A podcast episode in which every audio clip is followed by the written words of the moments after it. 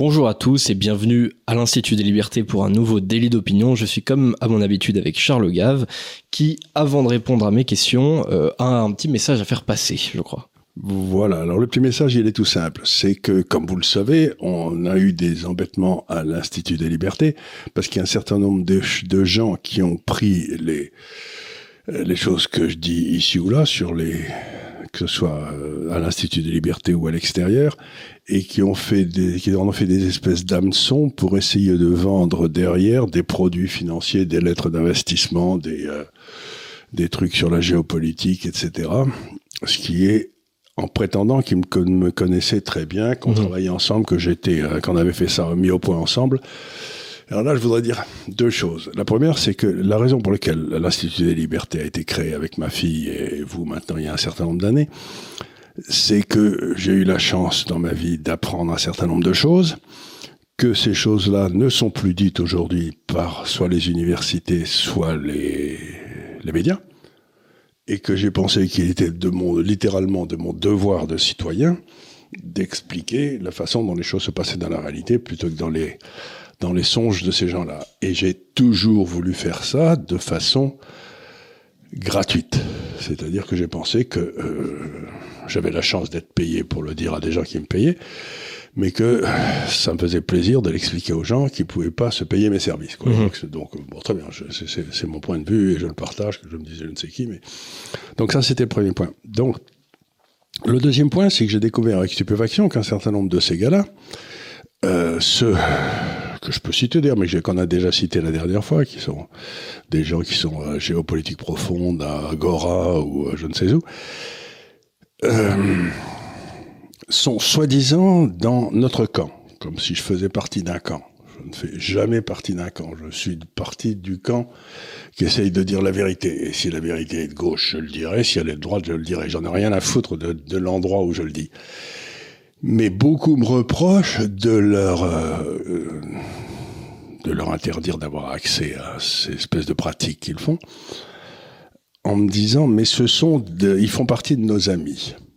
Et là, je voudrais dire quelque chose, c'est que si mes amis font des choses que je considère comme répréhensibles, ils cessent ipso facto d'être mes amis. Je n'ai aucune mmh. tolérance envers des gens, si vous voulez, qui, sous prétexte qu'ils euh, défendent je sais pas qui, serait, euh, comment dire, euh, on devrait leur pardonner parce qu'ils font partie, ils font partie du même groupe que moi. Et là, je voudrais dire quelque chose qui me semble essentiel. Je ne fais partie d'aucun groupe. Je considère que mon devoir, c'est de réfléchir par moi-même et pas de m'imposer une réflexion d'un type de gauche ou de mmh. droite. J'en ai rien à foutre. Il se prouve que des gens pensent que je suis à droite. C'est possible, j'en sais rien mais je ne suis nulle part. Je suis simplement à la recherche de la vérité. Donc que, quelqu'un vienne me dire, tu fais partie d'un groupe, et donc il faut, euh, aider ces gens-là qui sont malhonnêtes, je dis non. Ce sont simplement des gens qui ne m'intéressent pas. Dès le moment où ils cessent, je ne les empêche pas d'aller chercher, d'aller chercher de l'argent auprès des gens qui euh, trouvent que je suis intéressant, mais pas en mon nom, pas en, se en, disant qu'il euh, se réclame d'une amitié ou d'une complicité ou euh, d'un travail que nous aurions fait ensemble. Donc encore une fois, par nature, je ne ferai jamais partie ni d'un groupe, ni de quoi que ce soit. Je n'ai pas de groupe. Je suis tout seul. Je suis maître de moi comme de l'univers, disait Auguste ça m'est égal. Ce que pensent les autres m'indiffère. J'ai déjà assez de mal à savoir ce que je pense moi-même. Oui. je vais pas m'intéresser à savoir ce que pensent ces gars si je dois leur permettre de faire des saloperies parce qu'ils vont peut-être pouvoir m'amener au pouvoir. Le pouvoir ne m'intéresse pas. Ce qui m'intéresse, c'est de réfléchir sur le monde et d'essayer de comprendre ce qui se passe. Et le reste, ça m'est, je ne fais encore une fois partie d'aucun groupe, d'aucun système. Ça m'est égal et je même, je le vomis. Bien sûr, c'est tout à fait normal. Effectivement, on retrouve parfois euh, un discours qui, qui tend vers l'idée que quelque part, si on est dans un même euh, groupe politique euh, très très global, je ne sais pas si on si on s'oppose à Emmanuel Macron, si on s'oppose à l'Union européenne, si on s'oppose à, tout un tas de trucs, ça nous permet de faire des choses qui normalement seraient moralement répréhensibles ou légalement répréhensibles. Bah non. Bah non. Euh, ce, n'est pas parce qu'on est qu'on a des bonnes idées qu'on a le droit derrière qu'on est exempt de, toute morale, de toute légalité. et donc ces gars-là, je doute pas qu'ils aient des idées brillantes et tout. S'ils ont des idées brillantes, qu'ils les présentent aux lecteurs de, euh, de, l'Institut des libertés ou aux auditeurs, mais en aucun cas qu'ils ne disent qu'ils ont des rapports avec moi pour qu'on puisse tirer de l'argent de ces auditeurs. Je ne cherche pas, j'ai gagné suffisamment d'argent dans la vie pour ne pas avoir à essayer de plumer les pauvres auditeurs de l'Institut des libertés. Vous voyez Donc si, je dis quelque chose, c'est parce que je le pense, c'est pas parce que j'ai un, un intérêt. Mhm, exactement.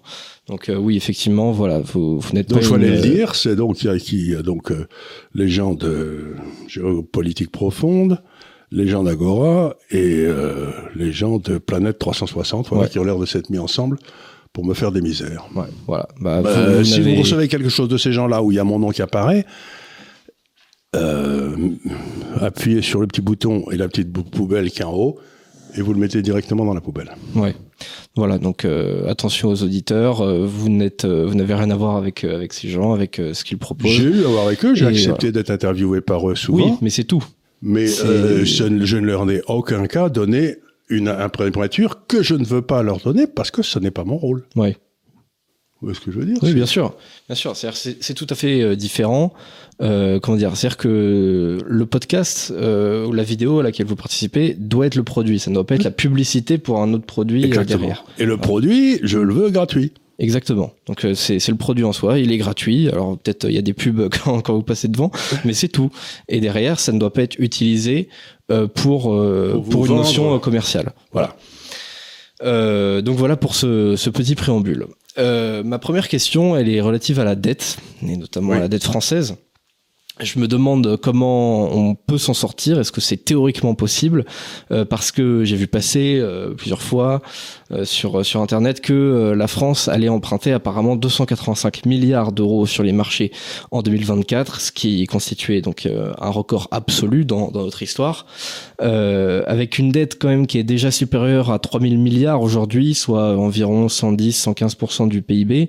Est-ce qu'on peut aujourd'hui encore prétendre qu'on va rembourser notre dette? Est-ce que la dette est encore un, problème euh, de, remboursement pour nous? Est-ce qu'on peut déjà euh, imaginer euh, déclarer la faillite? Ben écoutez, encore une fois, on en a parlé, je crois, la dernière fois. Une faillite d'un État, ça n'existe pas. Un État, il, ben, il cesse ses paiements. Donc, lui, il fait pas faillite, mais ceux qui lui ont prêté font faillite. Ouais. Donc, si vous voulez, on parle pas de la faillite de l'État, on parle de la faillite des gens qui ont leur euh, leur retraite ou leur euh, assurance vie, etc. à l'État, ben, eux, ils vont se retrouver, euh, si l'État cesse ses paiements, ils vont se retrouver en culotte courte. Donc l'État ne fera pas faillite. Mais ceux qui ont prêté à l'État, eux, ils feront faillite. Donc c'est pas du tout la même chose. Donc non, l'État français fera pas faillite, mais oui, il peut arrêter ses paiements. Voilà, c'est mmh. deux, deux, choses différentes. Mmh, bien sûr. Parce qu'une faillite de l'État, c'est impossible. Donc c'est le premier point. Le deuxième point, qu'il faut ici essayer d'expliquer brièvement, c'est que euh, une dette étatique n'a aucune importance, comme je l'ai souvent expliqué, si les taux d'intérêt sont inférieurs au taux de croissance de l'économie. Ouais. C'est-à-dire que si vous empruntez, mettons, l'État vous empruntez, mettons, à 4, et que l'économie croît de 6% par an, bah, vous n'avez aucun problème. Oui. Puisque la, le même, les impôts restent à peu près les mêmes, mettons 46% du PIB, ce qui est monstrueux en France, mais si les 46% croissent de 6% par an et que la dette croît de 4% par an, ben vous n'avez pas de problème à la payer. Mais si les intérêts sont à 4 euh, et que la croissance est à 2, à ce moment-là, vous rentrez dans ce qui s'appelle une trappe à dette. La dette se capitalise beaucoup plus vite que la richesse et au bout d'un certain temps, mathématiquement, vous sautez. Vous savez, c'est. Euh, ce que disait Einstein, il disait la, la force la plus élevée dans les divers, c'est la force des intérêts composés. C'est-à-dire si vous composez quelque chose à 6% par an, ça double tous les 12 ans, et, euh, et, au bout de 20 ans, bah, ça veut dire que la dette sera à, je sais pas, 400, 500% du PIB, et mmh. qu'on n'y arrivera pas à le payer. Donc ça, c'est euh, sur la partie théorique, comme la dette est inférieure, le, je veux dire, l'intérêt sur la dette est supérieur au taux de croissance, on est rentré dans une trappe à dette. Donc on est rentré dans un moment automatiquement, ça se terminera mal. Bon, ça c'est la deuxième chose. Comment ça se termine mal? Il y a l'autre qui ronfle, ça fait plaisir à entendre, là, le, le clébard. il a beaucoup travaillé, je crois. Oh, vous imaginez pas. il, a, bouffé la moitié de mon déjeuner, donc il, doit digérer, ce salopard. Mais bon, maintenant, soyons sérieux, mais si, euh, si, euh, si, euh, comment ça va se passer? Eh bien, vous avez un phénomène qui se passe, c'est que le service de la dette devient de plus en plus important. Mhm. tout à fait. Donc, c'est-à-dire que, bon, vous avez une dette de 3 000 milliards par rapport à un PIB qui en fait 3 000, mais tout le monde s'en fout parce que le PIB est un flux et la dette est un stock. Donc, vous devez comparer, pour faire une la comparaison, endettement en pourcentage du PIB, c'est un machin qui a été euh, fait par trois hauts fonctionnaires euh, européens dans les années euh, 80 qui dînaient ensemble et qui avaient trop bu, ils ont dit on va mettre une, on va mettre un, un truc de 3 pour, de, de, de 70% du PIB. Personne ne sait pourquoi, mais enfin c'est resté rentré dans oui, les oui, oui, c'est dans les critères de l'Union européenne. Ouais, les critères de l'Union européenne, etc. Dont tout le monde se fout d'ailleurs. Mais... Tout, le monde, tout le monde se contrefou, mais c'est comme ça qu'on nous l'a imposé, si vous voulez. Il faut savoir que c'était trois gars qui avaient un peu trop picolé et qui ont décidé de faire ça, quoi. Mais personne n'a jamais très bien compris pourquoi. Bon, alors vous avez, ces, vous avez ce, ce service de la dette. Donc, mettons que les taux d'intérêt passent à allez, soyons, soyons idiots, 10%. Notre dette est de 3200 milliards. Donc, on va falloir, euh, on a quoi, si vous, si vous oubliez la, duration de la dette, ça va être 320 milliards. Ouais. Euh, plus la dette qu'il faudra rajouter chaque année, puisqu'on est toujours en déficit. Bon, ben 320 milliards, ça veut dire que ben euh, vous aurez facilement 10% de la, de la, richesse créée qui va devoir servir au service de la dette. Mm. Et comme notre dette est détenue à 50% par des pays étrangers, ça veut dire qu'il y aura 5% de notre pouvoir d'achat créé dans le pays qui va partir à l'étranger chaque année. Euh, 50%. Donc euh, ça veut dire que grosso modo, notre niveau de vie va baisser maintenant, année après année, entre 2 et 5% par an. C'est énorme. Bien sûr, c'est absolument énorme. C'est pour ça que je vous dis que c'est pas durable, c'est pas tenable. Ouais. On rentre dans une crise politico-financière euh, en Europe et aux États-Unis de façon gigantesque. Ça fait dix ans que les banques centrales ont acheté cette dette qui n'aurait pas dû être achetée. Vous savez, je reviens un petit peu en arrière, mais quand l'euro a sauté en 2012, on aurait dû dire, écoutez, c'est une bêtise, les gars, on a fait une bêtise, on arrête et on repart à zéro, et puis voilà, ça aurait été...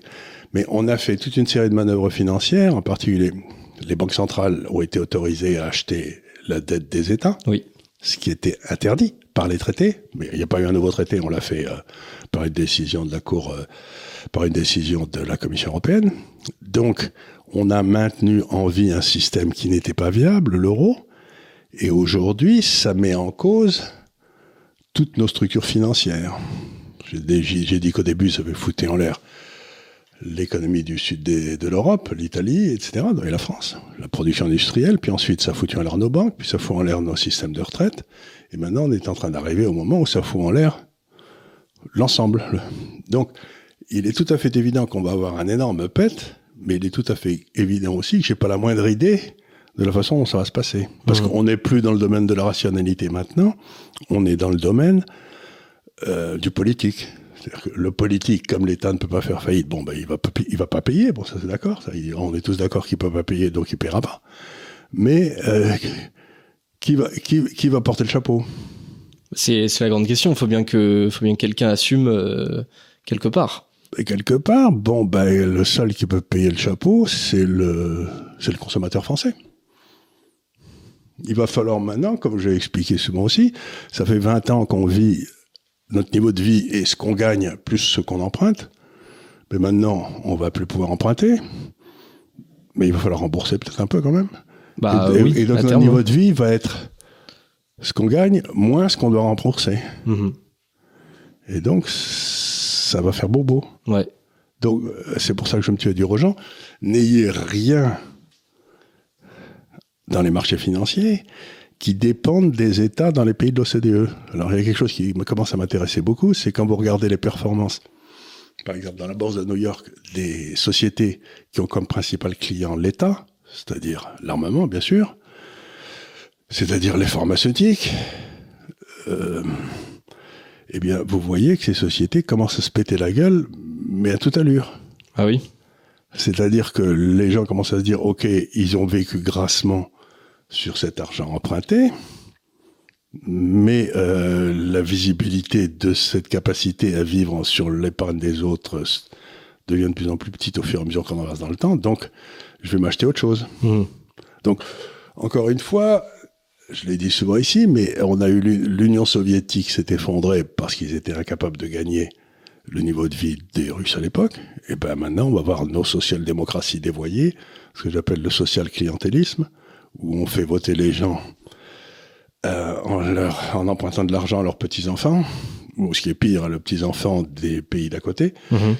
Et ben, c'est en train d'arriver à sa fin. Et ça va sauter comme l'Union soviétique a sauté. C'est le deuxième mur de Berlin est à la veille de tomber. D'accord. Et euh, vous pensez que ça arrivera, euh, je sais pas, euh, d'ici 20 ans, ou est-ce qu'il faut s'y attendre quand même assez oh, rapidement? Parce que là, on, atteint quand même 285 milliards, c'est énorme, quoi. C'est bah, quasiment, bon, allez, ça, ça, fait 7 ou 8% du PIB, oui, c'est pas mal. Oui, et ça fait, oui, c'est ça, ça peut, ouais, même une dizaine de pourcents du, du PIB. Plus, oui, ça c'est la dette, plus, oui, c'est ça, c'est ça, oui. Et ce à quoi, du coup, après, il faudra rajouter les intérêts, puisque. Les intérêts sur ces 280 milliards, qui vont être aux alentours de 14, 15, 16 milliards. Ouais, c'est ça. L'année prochaine, ça nous fait 300. Et remarquez qu'on voit que le, on est gouverné quand même par des gens qui sont compétents. Le gouvernement vient d'annoncer que l'année prochaine, ils embaucheraient euh, toute la fonction publique 8000 personnes de plus. Mhm. Oui, oui. Donc, on, voit, on voit qu'ils ont tout compris. On voit effectivement que, alors, l'État a de moins en moins les moyens de se financer. Il veut grossir de plus en plus et il s'endette de plus en plus. Au bout d'un moment, on est bien obligé de se dire, euh, ça va avoir une fin, parce que le budget de l'État c'est presque 700 milliards, 285 euh, milliards, euh, ça, représente environ 40% de ce budget. S'ils ont besoin de 40% d'un budget qui vient de l'extérieur pour assurer leurs dépenses, enfin, je veux dire, c'est absolument énorme. Bah, c'est-à-dire que doit, si, si vous me dites 40%, donc 60%. Je sais pas, mais donc les impôts, ça doit faire à peu près 400 milliards, euh, non 500 mettons, et le reste est emprunté. Ouais. Donc ça fait, euh, ils doivent emprunter à peu près, euh, euh, je sais pas, pas loin de 40, oui c'est ça, 40% de ce qu'ils dépensent est emprunté. Donc vous allez à votre banque, vous demandez un prêt et vous expliquez que vous vivez déjà 50 ou 60% au-dessus de vos revenus. Euh, la banque, la banque va être enthousiaste. Hein. Oui, c'est sûr. Donc euh, oui, il n'y a, pas en plus de comment dire de, de remise Alors, ce qu'ils vont faire, c'est qu'ils vont essayer quand vous avez, c'est un problème de flux là dont on parlait, c'est-à-dire ouais. et donc quand vous avez des problèmes de flux, par exemple, vous vous êtes possesseur de dizaines d'immeubles à Paris, si vous réussissez pas à payer votre banque, vous allez en vendre un. Vous voyez, c'est ce qui se passe. Donc, ce que va essayer maintenant l'État, c'est de piquer les actifs des Français qui en ont. Donc on va commencer à vous parler d'impôts sur les grandes fortunes, bien sûr, ça va, ça va sans dire, qui sont déjà toutes sorties de France, ou sauf, les, les, plus grosses.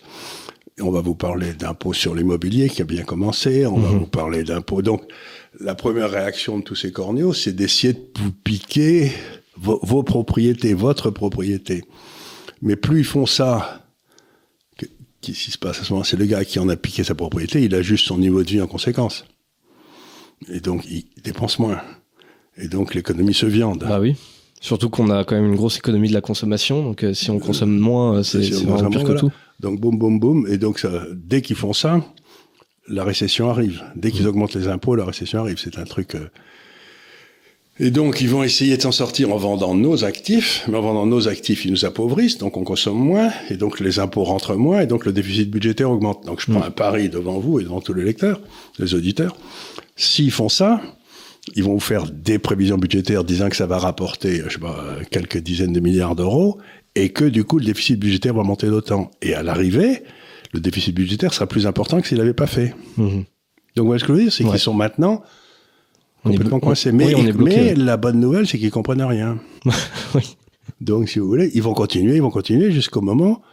Ils sont, vous savez, c'est l'histoire du, du, sapeur camembert là, qui en a demandé de faire un trou il avait dit, euh, ouais, d'accord, je fais un trou. Et puis, il le, c'était le sergent, je sais plus quoi, qui vient le voir et lui dit, mais alors, et la terre que vous avez là, euh, vous avez mis, où est-ce qu'il demande, ça peut comment est-ce que vous la foutre la terre? J'ai fait un trou, mais j'ai un tas de terre maintenant.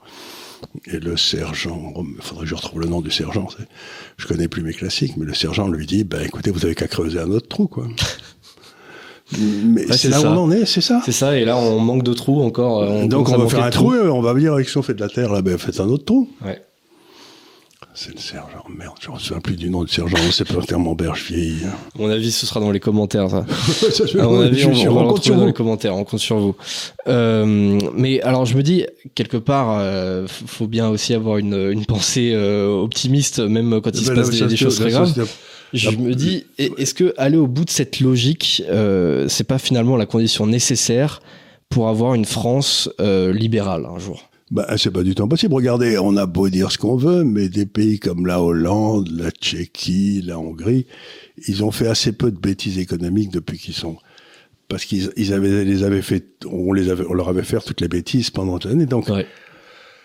euh, on va apprendre à cette génération euh, que, par exemple, j'ai lu une étude qui disait que 70% de Français trouvaient que travailler c'était pas nécessaire qui voyaient pas pourquoi on leur payait pas euh, un salaire à auquel ils foutaient rien.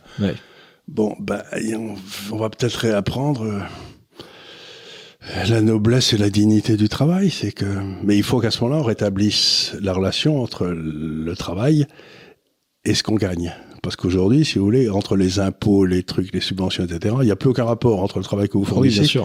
Donc il faut qu'on rétablisse une espèce, ceux qui travaillent bien euh, auront des vies agréables, ceux qui foutent rien auront des vies euh, pas très agréables. Voilà. Donc il faut rétablir cette cette vieille vérité que on n'est pas on a été chassé du, paradis, du paradis terrestre et qu'il faut bosser.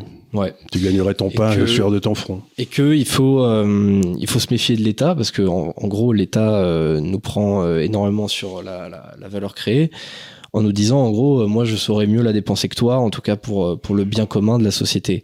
Euh, le truc c'est que en fait l'État ne sait pas ce que c'est que le bien de la société. Aujourd'hui surtout il, il, est incapable l'État le rôle de l'État ce que le monsieur a dit aux gens c'est que le rôle de l'État c'est quand même de faire un cadre juridique qui ne bouge pas ou qui bouge très lentement et qui permet à ceux qui créent de la valeur de travailler pour en créer pour l'ensemble de la société.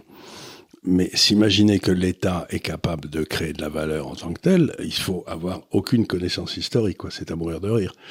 S'imaginer que l'État va, vous avez, écoutez, je sais pas, je viens d'avoir 80 balais, comme tout le monde le sait. Euh, je suis allé arriver à la fac, j'avais 20 ans. Ça fait donc 60 ans que j'entends parler de réforme de la Sécu et de réforme de l'éducation. Et au bout de 60 ans, ils sont toujours pas réformés. J'ai jamais entendu parler de réforme de la sécu ou de réforme de l'éducation en Suisse. Je sais pas, ils ont pas l'air d'avoir des problèmes. Mhm. ouais.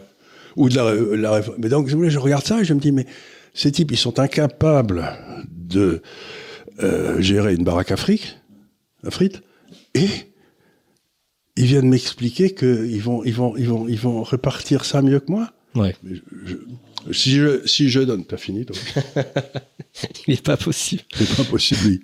Et si, si je donne, par exemple, prenons les, allez, les petites sœurs des pauvres. Vous savez, celles qui avaient les grandes ailettes quand j'étais enfant, là, c'était, quand on les voyait se balader dans les quartiers pauvres, c'était très bien. Je sais plus si elles existent toujours, j'imagine que oui. Elles ont dû changer d'uniforme. Mais les petites sœurs des pauvres, vous leur donnez 100 pour les pauvres, et il y en a 95 ou 96 qui iront aux pauvres. Ouais. Vous donnez 100 à l'État français pour ces, ces, opérations de redistribution. Il y en a 4 qui iront aux pauvres et 96 qui ira à la machine mise en place. Ouais. Donc, je sais pas, il vaut peut-être mieux qu'on me laisse, moi, décider comment aider les gens qui en ont vraiment besoin. Oui. Et peut-être. Oui, ça laisse, ça laisse toujours moins de place euh, aux dons, en fait. Euh, mais à la liberté. Oui, à la, à la liberté, à la, à la, gratuité de certaines choses. La gratuité, ben, par exemple, encore une fois, je regarde ça. Et je me dis, bon, ben, euh, je suis tout à fait d'accord pour que, par exemple, la mairie, dans les communes petites et moyennes, c'est très bien qui sont les passagers clandestins et qui sont les types qui n'ont pas de chance. Parce que les gendarmes du coin le savent, tout le monde sait que, bon, ça c'est une famille qui est pas bien, ça c'est une famille qui a eu des malheurs, etc. Ouais. Et donc, il me semble que l'aide aux personnes les plus démunies devrait transiter par la mairie. Ouais. Oui, c'est tout à fait logique.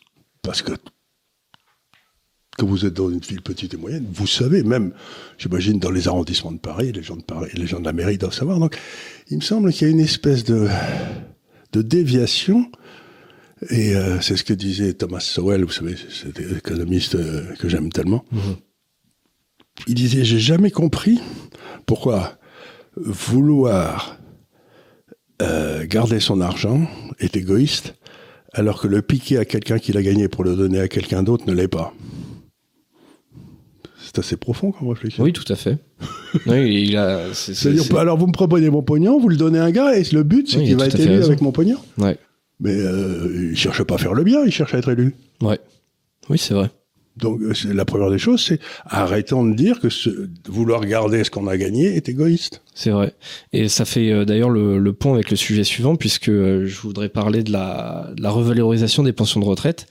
En gros, elles seront revalorisées dès le 1er janvier 2024 de 5,2%. Alors, pour une fois, pour une fois, c'est pas la faute à Bruno, c'est simplement euh, l'application euh, de l'article euh, L-161, enfin L161-25 du code de la sécurité sociale qui impose en fait d'indexer les retraites sur l'inflation. Or l'inflation du coup elle a été calculée à, à 5,2% sur l'année. Le problème c'est que c'est une dépense supplémentaire quand même de 14 milliards par an qui va reposer évidemment sur qui? Sur les actifs dont les salaires eux n'ont pas augmenté de 5,2% cette année. D'ailleurs, on rappellera utilement aussi que euh, le revenu moyen des retraités est en moyenne supérieur à 5% à celui des actifs. Donc là, on se dit comment ça se fait que les retraités euh, touchent davantage. c'est bien une moyenne, hein. bien sûr, il y, a des, il y, a des, pensions qui sont misérables, mais c'est une moyenne et la moyenne elle est 5% supérieure au salaire moyen de la, de la population active. Et donc eh bien, si on revalorise encore euh, les pensions de retraite, ça va être encore pire pour les actifs puisque bah, c'est sur eux qu'on les prélève. Hein. Et euh, sachant en plus de ça que, évidemment, les actifs ont beaucoup plus de dépenses à assurer dans la vie courante que les retraités, puisque bah, 80% des retraités sont propriétaires, euh, la plupart d'entre eux, évidemment, n'ont pas d'enfants à charge. Enfin voilà, contrairement aux jeunes actifs. Après, ça dépend. Il peut y en avoir de plus en moi, je connais plein de retraités qui, la pauvre grand-mère amène les enfants à l'école. Ah non, mais bien sûr, les prend bien sûr. pendant l'été dans les vacances. Moi, je crois qu'il y a toute une partie de la société française qui ne survivrait pas s'il n'y avait pas cette relation intergénérationnelle qui ah, passe par l'intermédiaire des familles. Sûr, heureusement. Et à partir du moment où on est tombe dans un monde où on essaie de détruire la famille, ça devient beaucoup plus compliqué pour ah ceux bah, qui n'ont pas de famille. Évidemment. Donc, donc, euh, donc et, d'ailleurs, c'est même un problème, euh, je veux dire, euh, générationnel, anthropologique, parce qu'il y a de plus en plus de. Alors, c'est plus les jeunes boomers, c'est ceux qui commencent à être grands-parents maintenant, qui disent ah ouais, mais non mais moi, j'étais bien content que mes parents, en gros, s'occupent de mes enfants il y a, il y a 30 ans, mais moi, je m'occupe pas des leurs, quoi. là, on a envie de dire, eh ben, il y a, une question. Bien sûr, une question d'éducation, ce qui se passera c'est que le jour où ils seront enterrés, il y aura personne qui pleurera sur leur sur leur cercueil. C'est-à-dire que vous savez, c'est ce qu'on dit toujours, ceux qui s'occupent pas de leurs enfants, ils vivent comme des rois, mais ils meurent comme des pauvres. Et ceux qui s'occupent de leurs enfants, ils vivent comme des pauvres, mais ils meurent comme des rois. Quoi. Ben, moi, je, je sais pas, je préfère mourir comme un roi. Quoi. Ouais. Oui, bah c'est tout à fait logique, surtout qu'en plus de ça, bah normal. Euh, comment dire, l'éducation, le, surtout dans le cadre de, de, de la famille, c'est un, un leg, c'est-à-dire que vous rendez ce qu'on nous a donné. Voilà, et, et, vous le rendrez, vous le rendez pas forcément à la personne qui vous l'a donné, mais vous le rendez à la génération suivante. C'est de la transmission. Et vous parlez à la génération suivante de ceux qui vont l'en transmettre. Moi, je parle, à, j'ai parlé à mes enfants, de, mes, de ma grand-mère, enfin celle qui m'a servi de grand-mère. J'ai parlé, euh, et pour moi, c'est un bah, ils la connaissent comme s'ils avaient vécu avec elle, quoi, ou mes parents. Et donc, c'est quelque chose qui est très curieux. Le désir de cette euh, nouvelle civilisation qu'on nous propose, c'est vraiment l'homme isolé.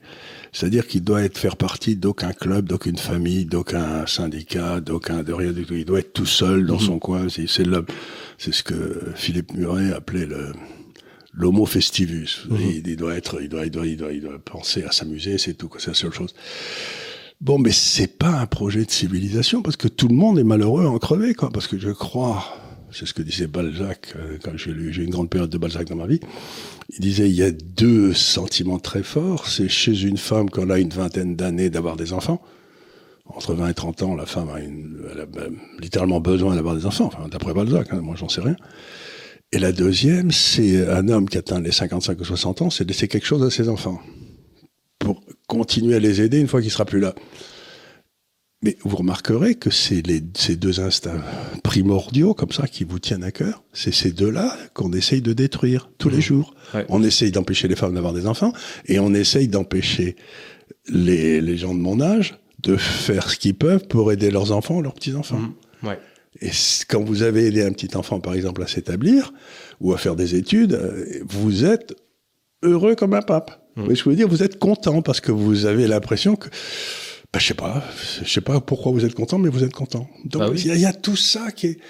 on n'arrête pas d'essayer de détruire ce qui fait la valeur de la vie. Oui. Et, donc, c'est la civilisation de la mort. Évidemment, et l'État veut absolument, pareil, remplacer. Et il, pense, il remplacer. Voilà, les, les, les, profs sont pas contents quand ils apprennent que vous aidez euh, vos enfants à faire leurs devoirs. Enfin, je veux dire, on a, on a envie de dire, non, mais qu'est-ce que qu'est-ce qu'on doit encore faire? Est-ce qu'on doit avoir euh, euh, un, un, un, détective de l'État qui vient à la maison pour vérifier que qu'on n'aide pas les enfants? Enfin, je veux dire, c'est, et vous avez aujourd'hui la, la, moitié des enfants qui arrivent en sixième qui savent ni lire ni écrire, mais par mm. contre, ils ont eu 25, 25 euh, représentations d'éducation sexuelle. Quoi. Oui, c'est ça. Donc, donc, ils savent tous comment ça se passe. Moi, jusqu'à 13-14 ans, la première fois, on m'a parlé de ce qui se passait dans les relations sexuelles. J'ai cru que c'était une blague. Hein. je, je, un canular. J'imaginais mes, parents, pas mes parents faire des trucs comme ça. Donc, ça va pas la tête. Et, ils sont, ils sont... Donc j'étais mort de rire, quoi. Mais, mais, mais j'ai pas cru, j'ai vraiment cru que c'était un canular, quoi. Je me suis encore, quel couillon celui-là, vraiment, il va me raconter, c'est encore, il m'a encore raconté des salades, quoi. Mais, mais donc, si vous voulez, l'éducation sexuelle, autrefois, ça se pratiquait, bon, mais euh, c'était pas. Euh, aujourd'hui, on a l'impression que il y a que deux choses qui intéressent la gauche, c'est la couleur de votre peau et ce que vous faites dans votre plumard. C'est les deux seules choses qui semblent les intéresser. Mais alors, voilà, vraiment, là, là, je suis pas du tout de gauche pour ça. Parce que... Oui. Bien sûr. Mais alors, je voulais vous demander justement, dans une perspective un petit peu libérale, quelle est la, la différence fondamentale entre, euh, on va dire, ce, ce, recentrage uniquement sur soi-même, c'est-à-dire dire, euh, voilà, je, je, je, casse tout, moi je décide de pas faire d'enfant, je décide juste de profiter de la vie, et quelle est la différence entre ça et la place de l'individualisme dans la doctrine libérale, en gros? Ben, L'individualisme dans la société libérale, il faut pas oublier, c'est ce que, que je vais expliquer, que euh, la doctrine libérale, c'est quand même euh, celle qui est directement branchée en prise directe sur les évangiles. Et les évangiles, qu'est-ce qu'on vous dit tout le temps? C'est D'abord, Dieu ne sait compter jusqu'à un, donc il a un projet pour vous, pour vous spécifiquement, et tout le travail de votre vie, ça doit être de découvrir quel est ce projet que Dieu avait pour vous pour l'accomplir. Et le projet de Dieu, c'était certainement pas de pas avoir d'enfants, mmh, oui. et c'était que vous que vous rendiez le monde meilleur quand vous en allez, que le monde soit un peu meilleur à la marge, allez. Et donc, euh, un monde libéral qui ne serait pas chrétien, c'est presque pas envisageable. Ouais. Donc, si vous voulez, pour moi, le libéralisme et le christianisme, c'est l'envers à l'endroit de la même chose. Et donc, euh, quand les gens me disent je vais être libéral, mais je suis, je suis païen ou je sais pas quoi, je leur dis n'importe quoi. Ouais. c'est si vous n'avez pas le, cette notion profondément chrétienne que vous avez un destin que vous devez accomplir vous-même, euh, le libéralisme n'existe pas. D'accord. Donc un libéralisme déchristianisé, euh, c'est une imbécilité. D'accord. Le christianisme, le libéralisme, c'est la traduction dans la vie de tous les jours des relations humaines, en particulier commerciales, etc., de euh, ce, que, ce qui est permis et ce qui n'est pas permis. Oui. Non, c'est intéressant, euh, c'est important de le dire parce que euh, pour, pour beaucoup de gens, le libéralisme et la place de l'individu dans, dans, dans, le libéralisme, c'est juste l'individu roi qui fait tout pour lui dans son coin, qui, qui s'en fout des autres. C'est complètement faux mais ça vous oblige à être tolérant vis-à-vis des autres. Encore une fois, les, je recommande à tous ceux qui veulent bien nous écouter de lire le discours de, sur la tolérance de Locke, qui est une merveille, euh, qu'on devrait enseigner à tous les, hein, dans toutes les écoles en France. Euh, il y a une question qui est extrêmement difficile à comprendre, c'est que vous prenez la décision vous-même de ce qui est bien pour vous dans le cadre de ce projet, mais vous n'avez pas à juger ce que les autres font dans le cadre de leur projet à eux. Donc vous devez avoir une tolérance vis-à-vis du projet des autres, à condition qu'ils respectent la loi. Mmh. Et si la loi n'est pas respectable, bah à ce moment-là, vous quittez le pays, quoi. Vous dites. Euh, donc encore une fois, il y a une différence essentielle entre le péché et la loi. Mmh. Oui, bien sûr. Ah, je détermine tout seul ce qu'est le péché et j'essaye de ne pas pécher. Mais la loi, ça a été déterminé en dehors de moi, je la respecte, sauf si elle est complètement non respectable. Et ben à ce moment-là, ben, j'essaie d'aller vivre dans un autre pays, quoi. Je me barre. En disant, je peux pas, quoi. D'accord, merci beaucoup. Je vous en prie. Euh, on va parler aussi euh, légèrement d'immobilier. Euh, j'ai vu, euh, j'ai vu passer euh, cette semaine sur Twitter un 10 mètres carrés à Paris, à Paris loué 600 euros par mois, a attiré 765 candidats en 7 jours. Alors comment euh, vous expliquez ce phénomène et est-ce que un marché plus libre de l'immobilier mènerait vers des loyers selon vous plus hauts ou plus bas au contraire? Bah, c'est toujours pareil. Vous avez l'immobilier, c'est euh, d'abord euh, si vous cherchez un 10 mètres carrés à Limoges ou à Clermont-Ferrand, euh, ça vous coûtera pas 600 euros par mois. Ah non, ça c'est sûr. Oui, c'est à, Paris spécifiquement que c'est complètement dingue. C'est à Paris que c'est complètement dingue. Donc, une des premières choses que vous faites, c'est que vous mettez le ministère de la Santé à Clermont-Ferrand, le ministère de la Défense à, à, Béthune, etc. Et vous enlevez tous ces gars qui... Euh, et puis vous vendez tous les appartements du domaine public à Paris. Euh, qui appartiennent à l'État, les appartements de fonction, etc. Et puis vous verrez que les choses, euh, dès le moment où on enlèvera les un million de fonctionnaires à Paris et qu'on les enverra à Marseille, Clermont-Ferrand, Aix-en-Provence ou euh, non, ça, euh, Marseille, Clermont-Ferrand, euh, Aix-en-Provence, l'immobilier est agréable. Donc il faut les envoyer dans des endroits où on se fait quoi. C'est euh, tant qu'à faire. J'ai rien contre Clermont-Ferrand, mais enfin, il y a une très bonne équipe de rugby, un peu moins bonne en ce moment, mais enfin. Ce que je veux dire par là, c'est que si on a une espèce, c'est la même chose. Quelle est la ville la plus prospère aux États-Unis aujourd'hui, là où il y a le plus de pognon, etc. C'est Washington. Donc, ce que disait Milton Friedman, buvons un coup, comme dit ma fille, mais ce que disait Milton Friedman, c'est que si vous, vous vivez mal, c'est qu'ils vivent trop bien à Washington. D'accord. Donc, si vous voulez que l'immobilier à Paris, il faut commencer par assécher l'État. Et euh, bon, ce bon, ce bon Juppé avait trouvé un appartement tout à fait remarquable pour son fils, euh, qui était à un prix tout à fait convenable, mais mhm. simplement parce qu'à l'époque c'est un appartement de la mairie de Paris et que lui il était euh, sous mer. Quoi. C'était... Donc, il faut pas oublier que vous avez deux marchés, celui des gens qui sont près du pouvoir, près des gens qui ont des appartements, etc., qui eux n'ont aucun problème à se loger. Et puis le, le pauvre étudiant à Paris qui arrive de, je sais pas, de Toulouse ou n'importe quoi, et lui, ben, il, rame comme un fou, il va coucher sous les ponts, quoi. Ouais. Donc, donc, vous avez derrière cette crise de l'immobilier en France, de la location, une, une corruption qui est absolument extraordinaire, quoi. Donc voilà, pour moi, c'est, euh, il suffit simplement d'abord de faire arrêter la corruption et peut-être de permettre qu'on bâtisse quelques quelques logements à Paris.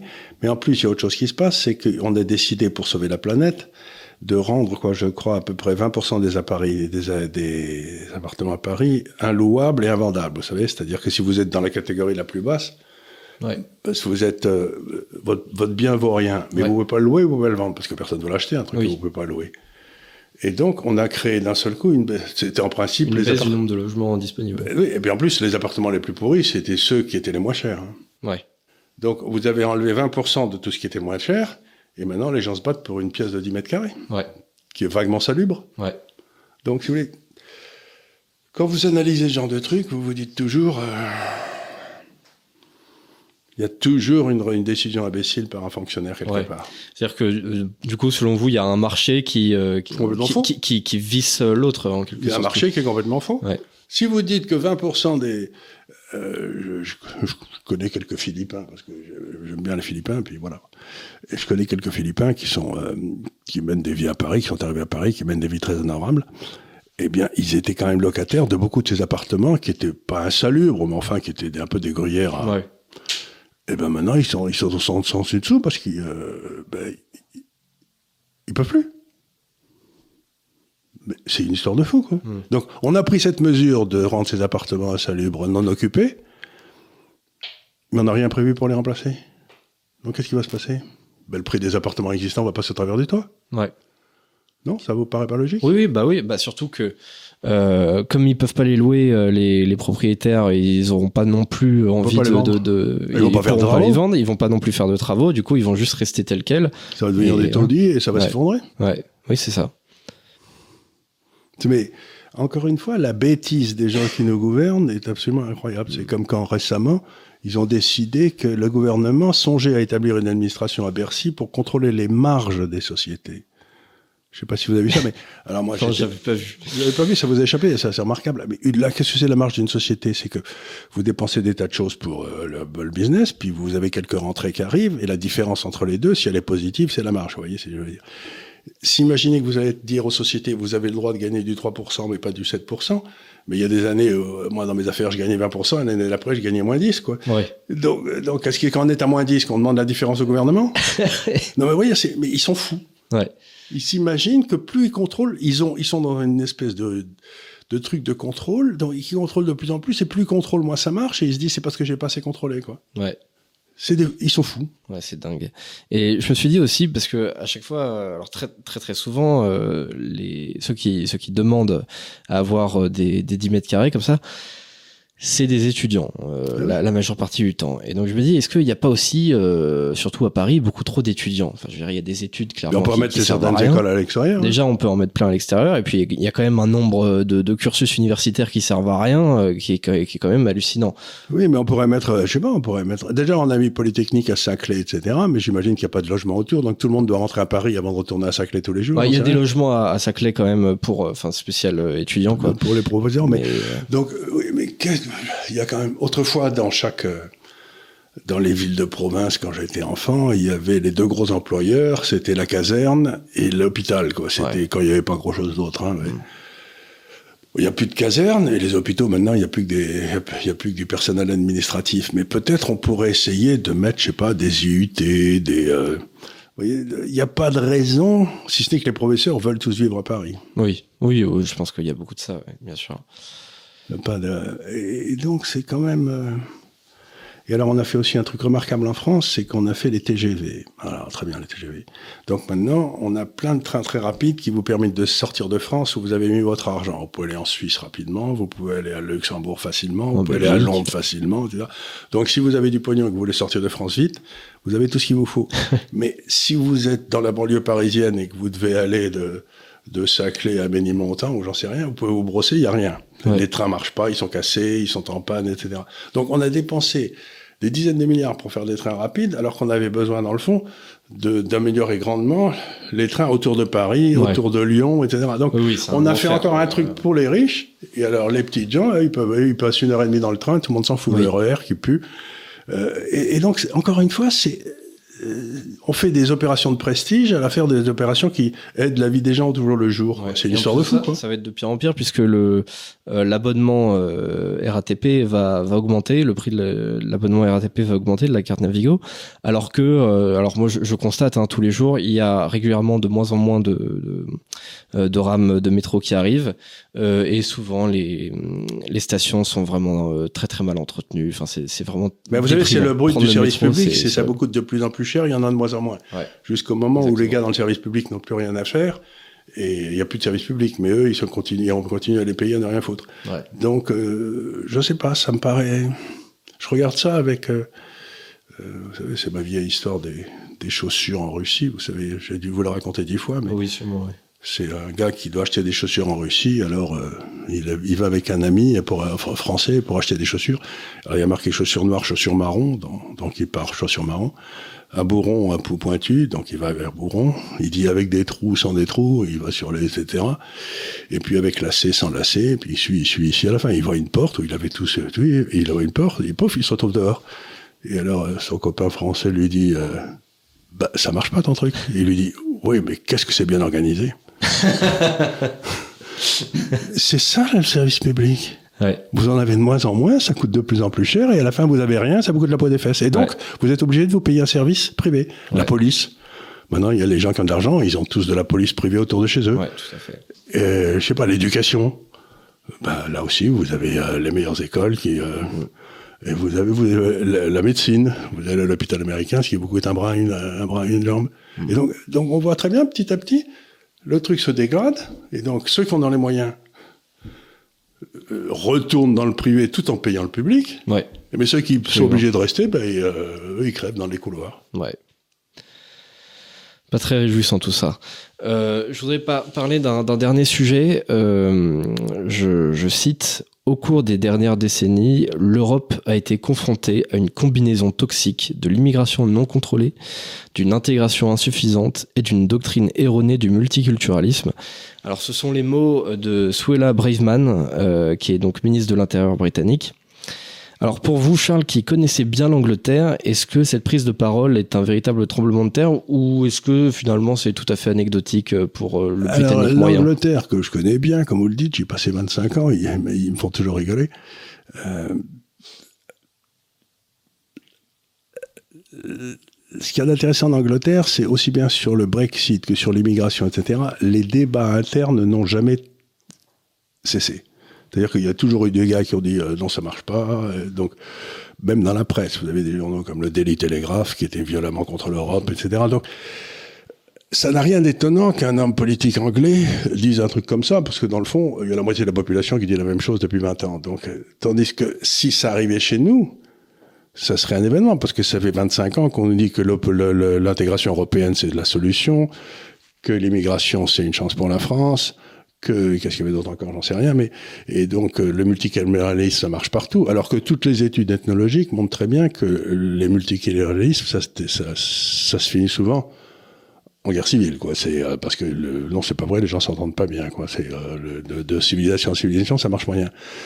Donc, c'est pas une grande nouvelle pour les pour l'Angleterre, parce que vous avez écouté un gars comme Nigel Farage, ça fait jamais 30 ans qu'il le dit avec beaucoup de talent. Mm-hmm. Mais euh, pour la France, ce serait, bon, il y a quelques personnes qui l'ont dit, mais on les a toujours mis hein, complètement en, en marge du discours, on dit non, mais c'est pas des gens sérieux, ça, on peut pas les écouter. Non, c'est pas. En France, j'ai l'impression que c'est plus une sorte de déni parce que le, alors on, on accueille euh, volontiers autant d'immigrés que, que l'Angleterre, enfin que le Royaume-Uni, sauf que derrière nous, euh, on dit, enfin on prétend que nous on les intègre et qu'il n'y a pas de multiculturalisme. C'est-à-dire qu'on a, on a le modèle français qui, qui intègre, qui assimile éventuellement même, euh, qui est totalement du pipeau, et on a le modèle anglais où lui, alors eux, ils, ils assument qu'ils prennent une immigration, mais derrière c'est pas pour les transformer en petits Anglais. Ils prennent, ils prennent des paquis des Indiens, c'est pour qu'ils restent des paquis des Indiens, et, et ça, sera très bien comme ça. Et d'ailleurs, ce qu'il y a de rigolo, c'est que les paquis et les Indiens, comme vous dites, aujourd'hui, le maire de Londres est un paquis et, et, le, Premier ministre est un Indien. Donc, euh, c'est d'ailleurs la, ministre de l'Intérieur euh, est aussi euh, d'origine indienne. Hein. Donc voilà, c'est ça. Donc, bah, donc c'est assez amusant quand on y réfléchit. Mais nous, le dernier, attendez, le dernier, c'était Gaston Monerville sous De Gaulle qui était qui était président du Sénat. Président du Sénat mhm. et, qui était, je sais plus s'il était des Antilles ou de je sais plus quelle colonie, mais je sais plus d'où il était. Bref, bah donc c'est la dernière fois qu'on a eu un très grand dignitaire qui était homme de couleur. On a eu quelques ministres euh, avec euh, dans les dernières années, mais enfin ils n'étaient pas très représentatifs. Donc oui, ce que vous dites est très intéressant, c'est que j'ai participé à une discussion récemment. Il y avait un spécialiste de ces questions-là, justement, de la multiculturalisme et tout. Il dit bon, euh, par exemple, on a une partie de cette immigration qui est noire, importante. Une partie de cette immigration qui est du d'Afrique du Nord aussi. Et puis ils sont, nous, on est, euh, mettons, français. Et il dit, ils ont du mal à s'assimiler entre eux, euh, avec les Français et les gars d'Afrique Nord, ou les Français et les gars d'Afrique du Nord. Mais il me dit, les vrais problèmes se posent entre les gars, les Noirs et les Africains du Nord, qui s'aiment pas vraiment, quoi. Oui, oui, il y a donc, pas. Donc, euh, donc le multiculturalisme, tout le monde dit, c'est nous qui devons faire l'effort. Mais aussi bien, il va y avoir des émeutes et guerres civiles qui vont se passer entre une partie de l'immigration et l'autre partie de l'immigration parce qu'ils peuvent pas se blairer.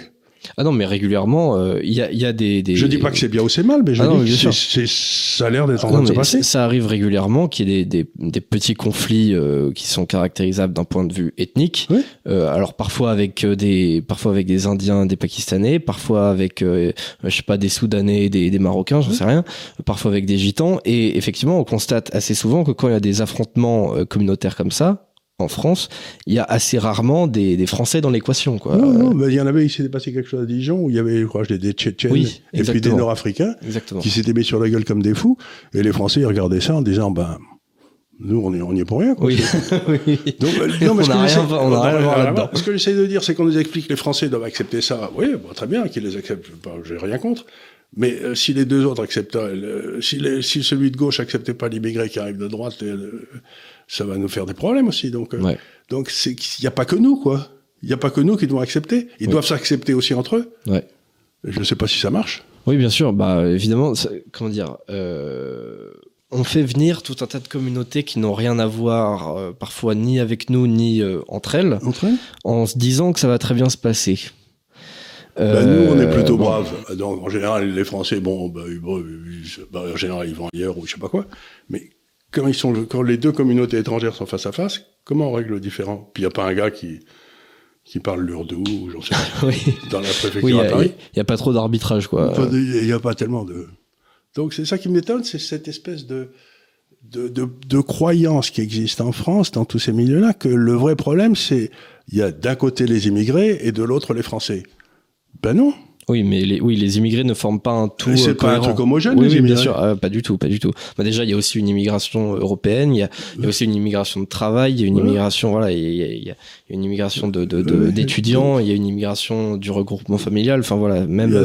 Et puis avec les pas- habitudes différentes, des... donc je regarde ça avec beaucoup d'intérêt en disant ben ça va être intéressant parce que je, je vois pas. Je me demande si le- la coexistence entre deux immigrations est pas plus difficile que l'existence entre des Français et les immigrés. Ouais. Euh, je, je ne sais pas, je ne sais pas. Après, parfois peut-être avec euh, avec les, les générations, peut-être que certaines différences euh, évidemment s'estompent, euh, mais c'est sûr qu'il y a des communautés qui euh, qui ont beaucoup de mal à, à rester ensemble. Bah évidemment dans, dans les banlieues françaises, euh, bah les Juifs ont tout fait pour pour partir. Ah oui, peut Euh, même même les, les, les Français de souche aussi ont fait ont fait beaucoup d'efforts pour partir parce que tout simplement la, la vie devenait devenait insupportable. Euh, donc éve- éve- éventuellement le multiculturalisme peut marcher à partir du moment où les communautés se croisent pas quoi. Euh, C'est ça. mais c'est pas du multiculturalisme. ce Oui, du coup c'est pas du multiculturalisme, c'est ça, ouais, bien sûr. Parce que même même à Londres, il y a des quartiers qui sont entièrement euh, pakistanais. Enfin voilà, c'est Ouais, ouais, ouais. où, où croiser croiser un un, un blanc euh, devient devient un peu compliqué. Euh, D'ailleurs, euh, bon, c'est pas non plus euh, une prise de parole qui est si hallucinante que ça, puisque même Tony Blair l'avait dit en 2005, hein, le multiculturalisme a échoué. Angela Merkel l'avait dit aussi en Allemagne en 2010, ce qui ne l'a pas empêché d'accueillir un million de réfugiés en 2015. Donc parfois il y a des paroles, mais qui restent uniquement des paroles. Faut pas non plus surestimer ce genre de, prise de, ce genre de, mots. Par ailleurs, elle a aussi euh, mis en question euh, certains paramètres de la Convention de Genève euh, concernant les réfugiés, euh, puisque elle a dit, en gros, on peut pas juste accueillir tout le monde dès lors qu'ils se déclarent euh, homosexuels. Or, c'est ce que déclare la, la Convention de Genève. Alors il y a Et les coup- homosexuels et il y a les mineurs non accompagnés. Oui, exactement. Alors, si on fait des tests sur les mineurs non accompagnés, on découvre qu'ils ont tous en général 25 ans, mais qu'ils Voilà. déclarent 16, quoi. Donc, oui, et en plus de ça, on n'a pas le droit de leur faire des tests. Donc, oui, donc donc c'est eux qui décident.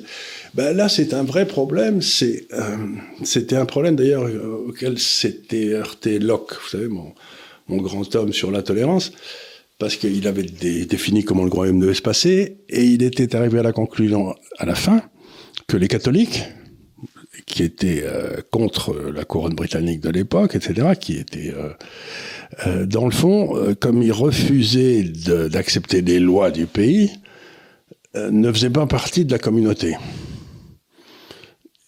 Ce qui était marrant pour un type qui prêchait la tolérance. oui. Donc, pour lui, l'essentiel pour qu'une société fonctionne, c'était la tolérance entre tous les gens qui acceptaient les règles. Mais s'il y en avait qui, structurellement, pour des raisons religieuses, par exemple, n'acceptaient pas les règles, ipso facto, ils faisaient pas partie de la communauté, et donc on, on devait les traiter différemment. Et j'ai trouvé ça, j'ai- j'ai trouvé ça marrant parce que c'était une façon euh, pour un homme qui a défendu les idées qu'il a défendues, la primauté de la loi, etc. Euh, vous savez, c'est- intéressant de voir que ce gars-là est arrivé à la conclusion ben, que des gars qui pensaient complètement différemment de ceux qui étaient dans le pays, il fallait pas qu'ils y restent, quoi. Oui. Et c'est peut-être une leçon à laquelle on va arriver à nouveau. Bah, c'est justement, euh, c'est au cœur de, de l'antiracisme, c'est-à-dire que euh, aujourd'hui, de, de- de- du wokisme, etc.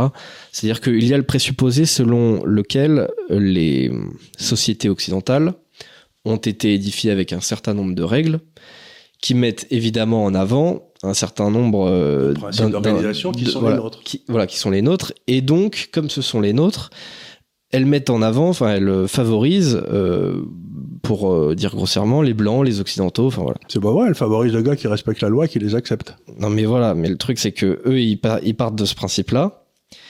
Et par conséquent, ensuite, lorsqu'il y a des millions d'individus euh, qui, qui viennent de cultures étrangères, leur boulot, c'est de faire changer justement les règles du pays dans lequel ils arrivent pour que eux aussi puissent euh, s'intégrer correctement. C'est comme ça, euh, en fait, c'est- comme ça qu'ils voient Oui, l'intégration. si ils voient les l'intégration à règles, par exemple, sont les règles qui ont euh, souvent existé dans leur pays, qui consacrent, je sais pas, l'inégalité de l'homme et de la femme. euh, qui, dans, dans, une religion qui consacrerait l'inégalité de l'homme et de la mhm. femme, ben, est-ce qu'il n'y a pas une... Bah là, il y a une contradiction énorme, bien sûr. Est-ce que nous, on doit accepter l'inégalité de l'homme et de la femme, sous prétexte que ces gens-là c'est dans la religion. J'en sais rien, moi. Bah, c'est une question qu'il faut poser, non? bah, Évidemment, le, le, truc, c'est que alors c'est toujours un petit peu, un petit peu évasif, mais c'est pour ça aussi qu'on arrive à des à des mesures qui euh, ont vocation à être un peu transitoires, mais même si elles le sont très rarement, euh, c'est euh, toutes les tous les trucs de discrimination positive, etc. C'est-à-dire, c'est une manière de dire tant que notre système ne vous met pas en avant euh, par vous-même, eh bien, on va le faire euh, de, manière tout à fait artificielle. Donc, bah voilà, vous êtes, je sais pas, vous êtes issu d'un quartier populaire, eh ben vous aurez plus de chances peut-être d'être reçu à Sciences Po, du coup, de faire des brillantes études. ça marche très peu. Euh, ça, vient d'être interdit aux États-Unis par ça, la Cour ça vient d'être interdit aux États-unis par la Cour suprême. Mais si vous rentrez là-dedans, vous rentrez dans un problème terrible, c'est que euh, la base de notre civilisation, c'est comme je l'ai dit tout à l'heure, c'est Dieu ne s'est compté jusqu'à un. Vous êtes complètement unique. C'est-à-dire que on vous définit pas parce que vous êtes blanc, noir ou n'importe quoi. On vous définit parce que vous êtes vous et c'est tout. Donc si vous sortez de cette euh, égalité essentielle que vous qui est l'unicité de chaque personne humaine pour, pour vous faire appartenir de force à un groupe, à ce moment-là, vous rentrez dans les quotas, dans le racisme, dans les, et dans les responsabilités collectives. Ouais. Et donc, euh, automatiquement, ça vous amène au camp de concentration dans, dans lequel on met les gars qui sont pas d'accord, euh, qui n'ont pas été d'accord. Euh, donc, moi, moi, je dis aux gens, bah, écoutez, y a, on peut pas être à moitié enceinte. Ou il y a une si vous jugez la personne sur ce qu'elle a fait et non pas sur la couleur de sa peau, d'où elle vient, etc. Ou vous la jugez sur la couleur de sa peau et d'où elle vient, mais vous pouvez pas la juger sur les deux à la fois. Mm. Et donc on arrive à une contradiction essentielle, c'est euh, où on retourne à nos racines individuelles, où on est foutu. Ouais. Oui, parce que effectivement, notre problème, c'est que justement, on a des communautés dans, dans, le pays dont peut-être le dieu ne compte pas jusqu'à 1 euh, qui ne sont pas de tradition libérale, qui mettent euh, en avant leur communauté avant l'individu, justement. C'est pourquoi... qui sont venus chez nous parce que nous, on était individuels. Mais oui, ils trouvaient que c'était mieux que chez eux. Mais, ils, viennent chez nous et ils veulent continuer leur truc. Malheureusement, c'est souvent comme ça. C'est-à-dire, vous avez un système qui marche très bien. À côté de ça, vous avez un système qui marche moins bien. Les individus du système qui marche moins bien ont envie d'aller dans le système qui marche très bien. Sauf que eux, ils veulent ils ont encore leur mentalité du système qui marche pas bien. Du coup, ils ont envie de changer le système qui va bien en un système qui va pas bien. Ça pas que à ce moment-là, ils iront dans le pays d'à côté une fois qu'ils auront foutu, euh, ils auront foutu en l'air celui-là. J'ai très bien vu ça. Ça, paraît curieux, ça paraît pas très convenable, mais j'ai très bien vu ça au Liban. Au Liban, c'était un pays qui était au poil, tout le monde vivait comme il voulait, etc. Et en l'espace de 40 ans, euh, j'ai vu le Liban devenir un chaos mm. par excès de tolérance. Ouais. C'est quand même euh, donc. Est-ce que disait euh, ce que disait Claudel, qui n'était pas un de mes auteurs favoris, mais ça fait rien, il disait la tolérance, il y a des maisons pour ça. Vous voyez ce que je veux dire Pour ceux qui savent pas, c'est les maisons de tolérance, c'est le bordel. Et donc, et donc ce que disait Claudel, c'est un excès de tolérance devient de la lâcheté. Hmm. Non, mais c'est à partir de quel moment décrète-t-on qu'un excès de tolérance est devenu de la lâcheté C'est ça la question. Oui, ou un excès de tolérance peut mener justement euh, au, au, triomphe de, de l'intolérance. C'est justement le paradoxe de, de Karl Popper, il, il, en parle. D'ailleurs, il y a beaucoup de, de communistes qui l'ont compris à l'envers, en pensant que c'était euh, dirigé envers euh, l'extrême droite, alors que c'était beaucoup plus envers l'extrême gauche, et les, justement les communistes, oh, hein, c'était... Euh, encore une fois, l'extrême droite, elle a... Ah oui, enfin elle a fait, elle a eu ses crimes au 19. Mais enfin, je pense pas que des gens, on peut pas dire que des gens comme Mussolini ou où euh, Hitler était d'extrême droite parce que l'un et l'autre venaient du socialisme Alors l'un et l'autre venaient du socialisme, l'un et, l'autre. Alors ils avaient euh, des conceptions qu'on peut raccrocher à la droite, hein, mais je pense bah, que notamment l'absence de, en tout cas ils n'étaient pas libéraux, ça c'est sûr. ça c'est sûr. Euh, c'était, c'est sûr, c'est le poids de l'État, l'absence de liberté, l'organisation totale, etc. Et ça évidemment c'est pas, c'est ni démocratique, ni libéral, ni extrêmement respectueux des notions de propriété privée. Ni ça marche ni ça marche. On, l'a vu, euh, on l'a quand même bien vu. Donc, euh, donc voilà. Euh, je trouvais que c'était intéressant quand même cette prise de parole de, de la ministre de l'Intérieur anglaise Mm, quand même parce que euh, les euh, les Anglais se revendiquent beaucoup du multiculturalisme. Donc euh, d'avoir une ministre anglaise qui dit le multiculturalisme, le multiculturalisme, pardon, ça marche pas très bien, c'est quand même une prise de parole assez importante. Alors après, je ne m'attends absolument à rien en termes de résultats. Je pense que le, le, la politique qui, qui sera suivie derrière en termes d'immigration restera à peu près la même, parce que c'est une politique aussi qui est très court-termiste. De voilà, on a besoin de, de, de gens notamment dans, dans les cuisines, etc du coup, on n'en a plus besoin, ils savent plus qu'on fout en Angleterre. Euh, puis en plus, tous les Polonais sont partis, les Hongrois sont partis, les Italiens sont partis, euh, les Grecs sont partis parce qu'ils sont partis chez eux. Mais ce qui se passe en Angleterre qui est très curieux, c'est qu'ils ont pris des mesures assez, assez dures contre l'immigration, mais que euh, les gens arrivent en barque, arrivent en, à la nage, arrivent n'importe comment, et donc ils ont une immigration massive. Et j'avais un ami qui était ministre qui avait été voir les immigrés à, à Calais, je crois, où il y avait mhm. des camps d'immigrés. Et il leur avait demandé, mais pourquoi vous restez pas en France? C'est bien la France, c'est un beau pays. et les types ils le regardaient avec horreur et disaient, mais monsieur, nous voulons travailler. Hmm. Donc c'était, ils percevaient, il n'y a pas de carte d'identité en Angleterre. Quand vous êtes en Angleterre, à ce moment-là, pouf, vous êtes un citoyen comme un autre, ipso facto. Donc il y a pas, donc c'est assez curieux. Donc, donc la plupart des gens voulaient être en Angleterre, dans le fond, pour qu'on leur foute la paix après, quoi. Parce qu'ils savaient très bien qu'ils restaient en France, on allait les mettre dans des camps séparés, on allait leur filer des subventions, des trucs, des machins qui marcheraient pas. Eux, ce qu'ils mhm. voulaient, c'était de se démerder tout seuls, quoi. Donc, à mon avis, les Anglais, ils ont pas les pires. Hein. Alors, je ne sais pas. Euh, je pense que évidemment, bah, c'est pas déjà pareil, comme ce qu'on a dit. Hein, les immigrés, c'est pas toujours les mêmes. Et puis, euh, parfois aussi, bah, on peut avoir un travailleur euh, qui, qui, qui, est très très bien. Et le problème, c'est que, comment dire, si on a une immigration de travail, euh, un bon système, c'est d'avoir une immigration tournante où on a des gars qui viennent, ils restent, je sais pas, ils restent un an, deux ans, trois ans, cinq ans. Ensuite, ils repartent, ils sont fait un peu d'argent.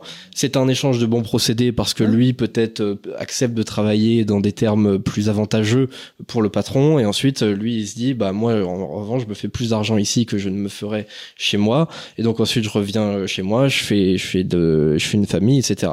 Le problème aujourd'hui, c'est que les gens ont beaucoup tendance à s'installer et après, quand ils, quand ils font des enfants, bah, on ne sait pas si les enfants, eux, ils ont toujours autant envie de, de, de travailler. C'est pas tellement le problème, les enfants, s'ils sont bien élevés, euh, si on réussit à les élever. Non, mais le, problème qui me gêne beaucoup dans tout ça, c'est que, pour l'instant, en tout cas, le, ceux qu'on trouve sur les radeaux en Méditerranée ou j'en sais rien, mm. c'est à 96% des, des hommes, quoi. Ouais.